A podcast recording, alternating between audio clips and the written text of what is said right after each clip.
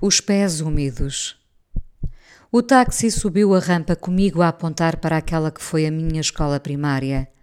Lembro-me como se fosse hoje do primeiro dia de aulas e eu agarrada à saia da minha mãe, chorando como se o cadafalso me aguardasse.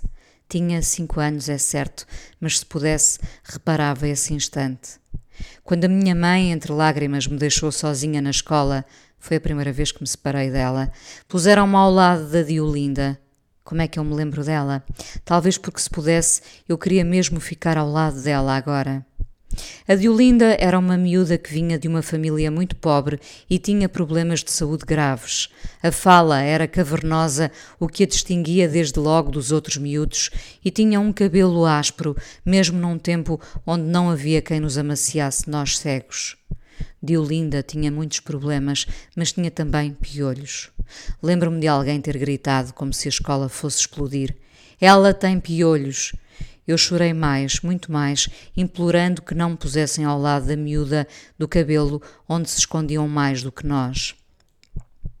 Há poucos momentos em que tenho vontade de voltar atrás na minha vida e, no entanto, voltaria a este instante repondo justiça naquela carteira de escola. A forma como não somos educados para o que destoa vai levar a que muitas vezes olhamos para trás com arrependimento. Eu tenho, com a Diolinda, caberiam outros nomes aqui, mas as crianças, todos sabemos, não são o melhor do mundo. A escola já não era a mesma. Havia agora uma casa de madeira pré-fabricada que não percebi se era uma creche mas quando o carro deu a volta, lembrei-me do momento em que me decidi aventurar nos pedais de uma bicicleta e embati violentamente num caixote do lixo. Da escola teria muito para contar. O lugar que existiu resiste na minha memória. Parece que ainda tenho os pés úmidos de quando ali chegava com as galochas vermelhas e ficava nelas o resto da tarde. A luz elétrica fraca, um giz estridente no quadro a gritar mais do que o nosso desconforto. Eram dias tristes, os da chuva.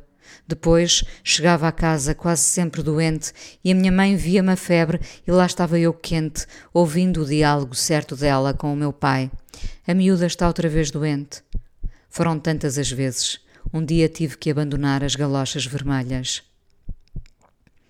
Podia resumir esse tempo de escola ao vermelho das galochas e à caneca laranja trazida de casa, onde me serviam o leite que acompanhava o lanche.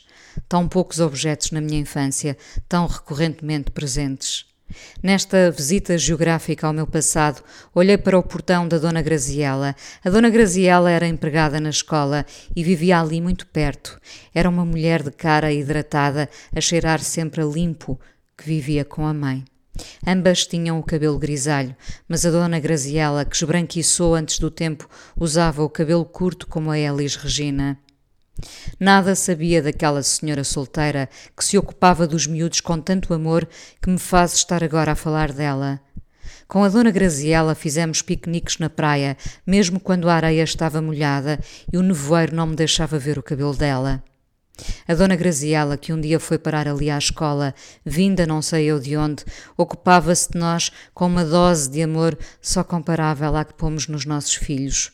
Lembro-me do riso dela, do cheirinho da pele dela, da forma como nos defendia e defendia a necessidade dos seus piqueniques. Olhei para a casa que um dia ela ocupou e vi uma vegetação a crescer sem mão. A dona Graziela há muito que não morava ali. No passeio até à escola, que já não existe, ainda cabe a mulher que provavelmente ajudou também a que a minha vida fosse outra, a professora Conceição. Era alta e esguia, óculos grandes que lhe molduravam a cara, uma voz às vezes trêmula, uma austeridade nada inconsistente. A exigência dela é que fez de mim melhor. Mulher depois. Visitei-a muitas vezes, já quando era assumidamente crescida, grata por me ter ensinado tanto e tão bem. Um dia foi a Dona Graziela a dar-me a notícia da sua morte. Ainda hoje admiro e sou grata aos professores que dão muito mais do que o seu horário à escola, aos miúdos. Muitos sabem que depende deles o molde humano que sairá dali. A professora Conceição e a Dona Graziela, a minha caneca laranja, as galochas vermelhas, a Diolinda e a sua voz roufanha. Nós nunca saímos da escola, mesmo quando a escola já não é ali.